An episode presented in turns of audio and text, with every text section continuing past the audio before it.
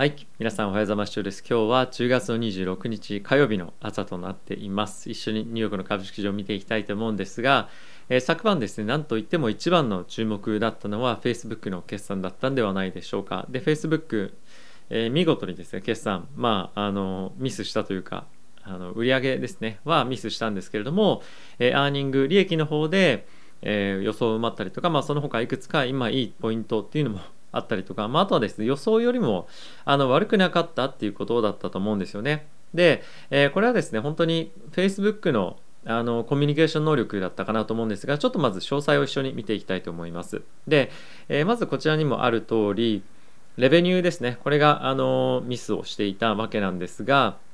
まあアーニングで3.22と3.19の EPS が、まあ、対比であって、まあ、3.22が実績値ということなんですけれども、まあ、予想よりも、えー、売上は悪かったんですが利益は良、えー、かったよと。であとはですね一つ注目したいのは、えー、彼らとしてはですねリアリティラボっていうところが今あるんですね。で彼らはこの2021年の段階で約ですね10ビリオンぐらいを投資をしていてえ今後ですね、ここの収支っていうのを切り離してあの開示をしていきますよということになってきたので、まあ、今後、どんどんどんどんこの中での開発の状況だったりとか、まあ、あとは実際に資金の周りの数字っていうのをどんどん出していけるように今後なっていくということで、まあ、いよいよ収益化に向けて期待ができるような状況になってくるんではないかなと思っています。あとはですね、えっ、ー、と、マンスリーのアクティブユーザーに関しては、まあ、減ってはいるんですが、アメリカだったりとかカナダ、まあ、そういった非常にあのもうすでに成熟した市場でかつ、まあ、しっかりと資金が取れる市場で、え、成長率をですねあの、まあ、ユーザーの成長っていうのをしっかりと見せられたということも、まあ、これかなりサプライズだったんではないかなと思っています。あとは、ま、自社株買いっていうのをあのしますよっていうような、ま、発表があったりとかですね、まあ、この辺りもいいニュースだったんではないかなと思うので、まあ、総合的に見て思ったより悪くないっていうのが、まあ、今回の決算だったかと思います。ただし、これですね、あのかなり企業力が僕は出た決算だったんじゃないかなと思うんですね。で具体的にどういうことかっていうとスタップに関してはあのちょっと僕詳しく見てなかったんで分かんないんですがおそらくあの株価の動きからすると、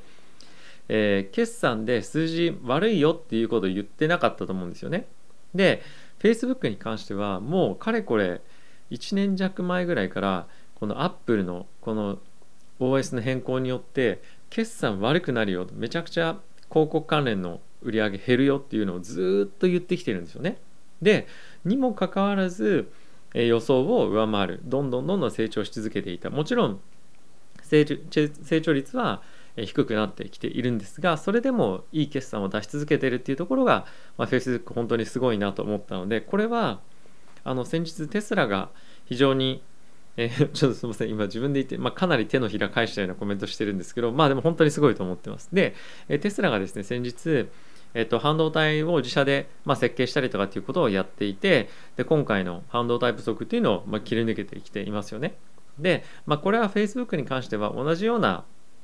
あのまあ形は違うにせよやっぱりすごいなっていうのがあの今回のやっぱり決算に現れたと思います。でそれは決算を、まあ、いい数字を出してくるっていうところもそうなんですけど、まあ、それ以上にやっぱりしっかりとかなり自分たちが問題と思っていることをまオープンにして、まあ、特にあの利益関連のことなのでかなり重要なんですよね。やっぱそういったところがない中で、えこういった少し、え売上成長率っていうところが、まあ、悪くなってるとか、まあ、売上ミスってるような決算でも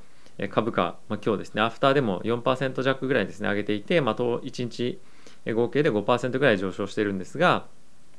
こういった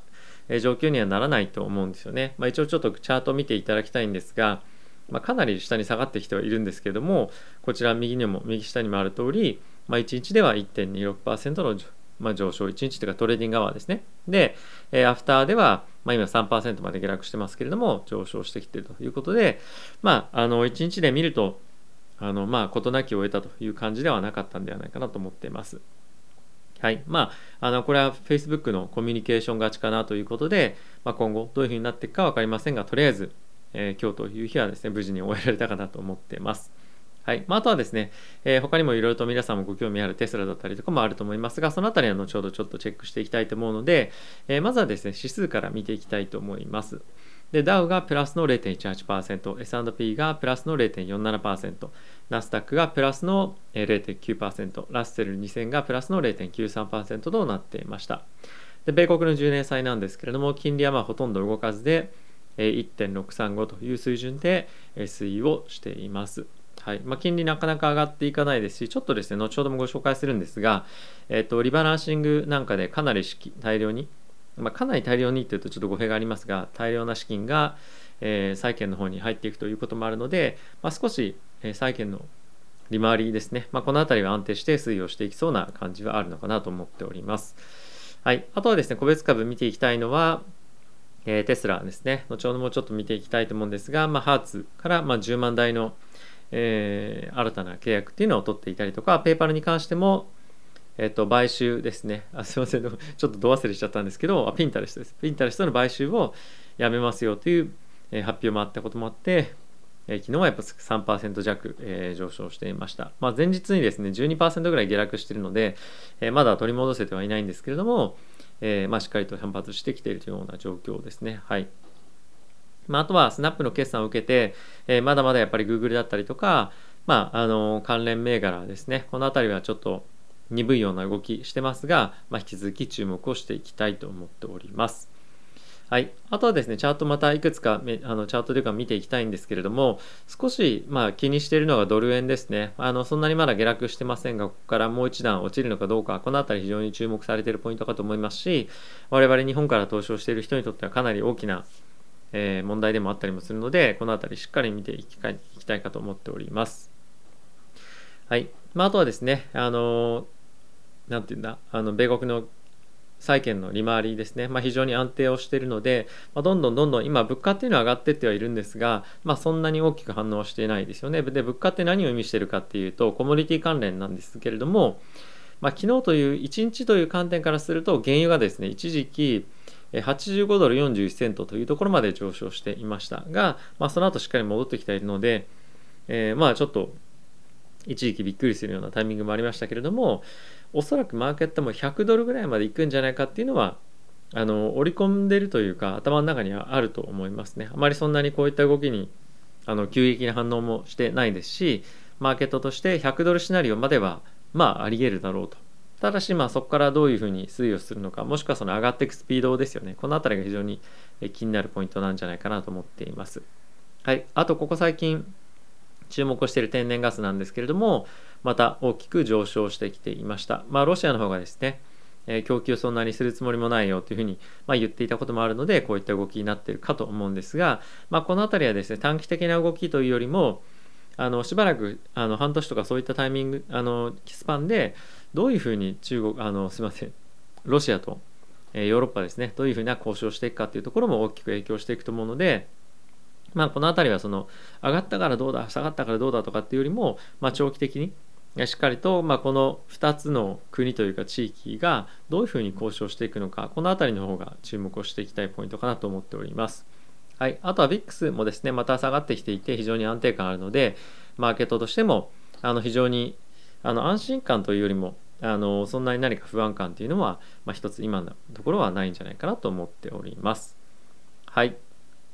まあとはテスラですね、12%大きく上昇しますけれども、まあ、これは本当に僕は今テスラが一番大きいポジションなので非常に嬉しい限りです。あとはですね、ビットコインに関してもまた6万3000ドル戻してきて、まあ、いよいよオールタイムハイトライするかどうかっていうところが今非常に大きく注目を集めているんじゃないかなと思っています。で、おそらく今日のアメリカ時間にまたもう1本新しい ETF 上場するんですけれども、まあ、それがですね今先に上場している2本の ETF よりも、えー、売上あなんていうんですかね。売上というかそのフィーですね。あの運用の費用が安いんですよね。でなのでそういったこともあって資金の大量流入があれば流入があれば、えー、さらにビットコイン押し上げの要因にもなるかと思うので、この辺り今晩ですね特に注目をしていきたいと思っております。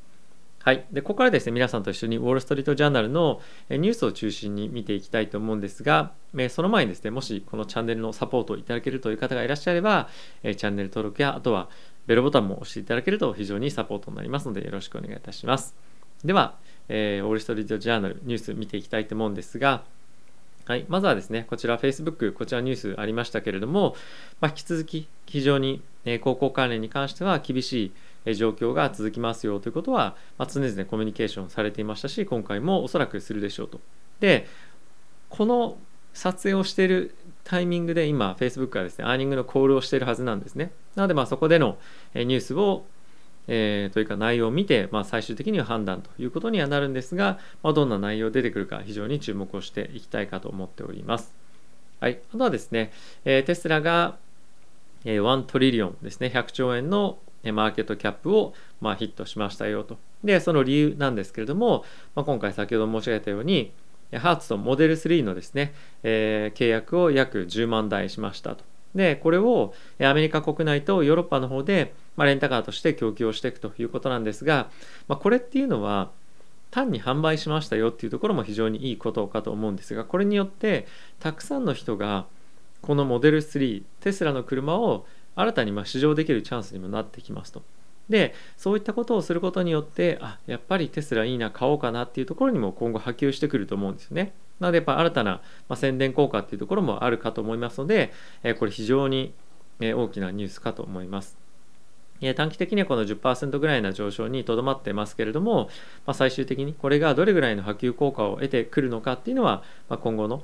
え決算とかっていうのを見てくることで、まあ、よりあのまあ数字的には正確には見えないんですが浸透してくることで、えー、分かってくることも非常に多いんじゃないかなと思っております。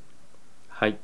で次のニュースなんですけれども、えー、モデルナがですね今回6歳から11歳の子どもに対してワクチンの有効性っていうのが出ましたよというのを会社の見解としてセーフティーデータとしても同時に FDA に提出をしました。でえ、モデルナに関してはこの子どものだけではなくてあの若年層のえ特に男性のデータっていうのが少し安全性の面から懸念されるということで3回打ちのブースターショットに関しては今のところはまだあの OK 出てないんですよね。承認出てなくて。で今回のこの6歳から11歳のものに関してもあのまだ会社としての見解ということで出しただけで承認はされてないんですが、えー、まあ、おそらくこの2回打ちに関しては、まあ、特に問題ないということで、まあ、承認されていくんじゃないかなと思っていますが、ま、依然として、えー、セーフティーのデータっていうのが、ま、中身ちょっと詳細出てきてないのでこの辺りは非常に注目のポイントかなと思っています。ま、今回のニュースを受けて、えー、モデルナ7%株価上昇しているので、ま、非常にまいいニュースということで、え、ホルダーの方おめでとうございます。はい、あとはですね、注目していきたいニュースいくつかあるんですが、はい、こちらですね、えー、ペイパルが、えピンタレストのテイクオーバー、まあ、買収ですね、こちらを、えーまあ、やめました。ということを発表してました。で、まあ、これはですね、かなりあのシェアホルダーからの、ま、反発というのも、まあ、ったっていうのも大きな影響があるんじゃないかなと思うんですが、やっぱり彼らとしても、この発表をした後に12%ぐらい株価が落ちたっていうのはかなり衝撃だったんではないかなと思うんですよね。で、今回やめましたっていうふうに言っても、まだ3%弱しか戻してはないので、え、どれぐらいな、まあ、あの戻しをこの後できるかっていうのは不透明ではあるんですけれども、やっぱりこういったあの支持されない株主から支持されないような発表をすると、まあ、ソース感を食らって株価の戻りっていうのも、まあ、そんなに急激にやっぱり戻らないというのが一つやっぱりあるかなと思っています。なのでまあ少しもう少しですね時間をかけてみそぎをですね彼らする必要があると思うんですがなぜこのペイパルがピンタレピンタレスト必要だったかっていうのもかなり不透明だったと思うんですよね。なのでやっぱりこういったところのあの戦略の説明だったりとかやっぱりさっきの Facebook もそうなんですがシェアホールダーとのクリアなコミュニケーションっていうのはやっぱりかなり株価に影響するっていうのはこういったところを見てもあの一つ分かるポイントだったと思うのでそういった観点からも会社のポイントというか会社の底力測っていけるんじゃないかなと思うので今後皆さんも気にしてみていただけるといいんではないかなと思っております。はい、次はですね、ブルームバーグの方を見ていきたいと思うんですが、こちら同様に、えー、Facebook のニュース出てますけれども、えー、こちらちょっと違った切り口から見ておりまして、えー、若いユーザー、このピンクの線ですね、が、え、軒並みですね、え、Facebook の、まあ、コンテンツ、Facebook というか、まあ、Facebook グループのコンテンツをですね、あの使うのが、まあ、減ってますよということを、え、言ってます。まあ、これはあのどれだけ影響があるかっていうのは、あのもちろんその今後のユーザーの成長性っていうところから観点からすると、まあ、非常に影響力はもちろんあるかと思うんですけれども、まあ、これか将来的にどういうふうに Facebook が考えているかでまあこの下落している原因原因とかも含めてカンファレンスコールで出てくると思いますので、まあ、この辺りはあの注目するポイントかなと思っております。あとはですねやっぱりメタバースというのがあの本当に得体の知れないというかどういうふうに彼らがマネマネタイズをしていくかっていうのが今のところまだ見えてないんですよね。でそれをですね軒並み CNBC とかでもコメントをされているのでこの辺りもうすくもう少しあの形っていうものが見えてくることで、えー、より評価されるもしくは評価が下がるっていうことはあるかなと思うのでこの辺り、まあ、今後の、えー、Facebook の株価を見ていく上で非常に重要なポイントかなと思っております。はい。あとはですね、こちらなんですが、まあ、アメリカの、まあ、アメリカのというか世界のですね、金融機関の中で、え特に年金ファンドのリバランシング今月月末あるんですが、え約ですね5000億円の株式市場での株を米国株式市場での株を売って米国債買うんじゃないかということがニュースとして出ていましたでこれ具体的にはどんな株売るのかっていうのは記載はないんですけれども、まあ、主に、まあ、いろんなどんな銘柄が上がってるかっていうのを見てみると特に大型銘柄を中心に売却をして米国の10年だったり20年30年あたりの長い期間のものを買ってくるんじゃないかっていうことがニュースとして出ています。まあこれはですねあの上がってるパフォーマンスがいいところを売ってパフォーマンスが悪いところを買うというような、まあ、あのオペレーションなんですけれども、まあ、今後も継続的にやっぱりあのこのトレンドというか株が上がっていって債券が売られるというトレンド続くんじゃないかなと思いますがあの、まあ、これは我々にとって非常にいいことだと思いますしやっぱりなんだろうこのトレンドが大きく崩れるシナリオってもう少し本当に今の我々が見ている世界がガラッと変わるような何かが、まあ、起こらないとなかなか難しいのかなと思うので、まあ、今年から来年にかけて株式市場引き続き上がっていくんではないかと思っております。まあ、上昇幅に関してはちょっとまだ分かりませんが、えー、引き続きリスクアセット保有していきたいかと思ってます。今日ですね、ちょっとあの Facebook と株あのテスラの株価がですね、ちょっと調子良かったんで、饒舌なんではないかなと今話をしていて思いました。すいません。はい、えー、こんな感じかと思います。えー、株式市場あすみません。もう一つ非常にいいニュースありました、えー、パナソニックがですねテスラ向けの、えー、電池実用化に目処が立ったということが発表されていてかつその技術だったり製品をですねアップルとの協業にも、え使っていくんじゃないかということがニュースとして出ていました。で、え、これはですね、まあ、正式発表でもあるんですけれどもこの4680っていうですねちょっと前1年弱前ぐらいに発表されたこのぐるぐる巻きになってる電池がまああったんですよね。でそれちょっとすいませんあのごあの言葉がちょっとあんまり上手じゃないんですが、まあ、それをパナソニックが受注して作っていますよと。で、まあ、これをですね今月あの今月今今のえっ、ー、と夏季中に量産化に向けた資産ラインを国内で立ち上げるというのが発表として出ていますと。なのでま本格的にこの電池が生産されることでテスラの車というところももう一段アップあのレベルが高いところに行くんじゃないかなと思っています。はいまあ、あとこれをですね、アップルに向けて、えー、提供、供給するということがもし出てくるようであれば、ま、アップルとしても本格的に、まあ、一定程度のこのアップルカーに対しての目処が立つというような、部分もあると思いますので、まあ、非常に面白い注目したいニュースかと思っております。はい。えー、ということでですね、皆さん、えー、動画をご視聴いつもありがとうございます。えー、株式市場に関しては引き続き、え好調な状況続いてますけれども、まあ、今回ですね、あの前回の動画でも言ったんですが、えっと、まあ、利食いっていうどっかのタイミングで利食いしてもいいと思うんですけれども、利食いするとやっぱり20%近く下がってから買い戻せないと、まあ、その利食いの意味がないというか結局は損してしまうということにもなるのでやっぱりこの調整するかどうかっていうタイミングでホールドし続けるかもしくは一旦ポジションを外すかこの辺りの判断はですねあのそういったところも含めて、え考えていただければなと思っております。で僕自身は、えー、結局この調整局面で指数を売って、え、テスラと NVIDIA を買いました。でえー、最終的にあの、まあ、良かったのは良かったんですけどもまあそれもうキャッシュも全くない状況なんですがやっぱその辺りの計算も含めて運用を続けていかないと結局利打ってるんだけどあれなかなか資産増えないなみたいなことが、まあ、起こりかねないと。なので多少の本当に大きな調整でなければ多少の調整であれば保有継続した方が税金という観点からも資産の運用っていうのはプラスになるので、まあ、そのあたりもですねあの本当に考慮に入れながら、えー、運用継続していただけたらなと思っております。はい、なのでまあ5%とかの、えー、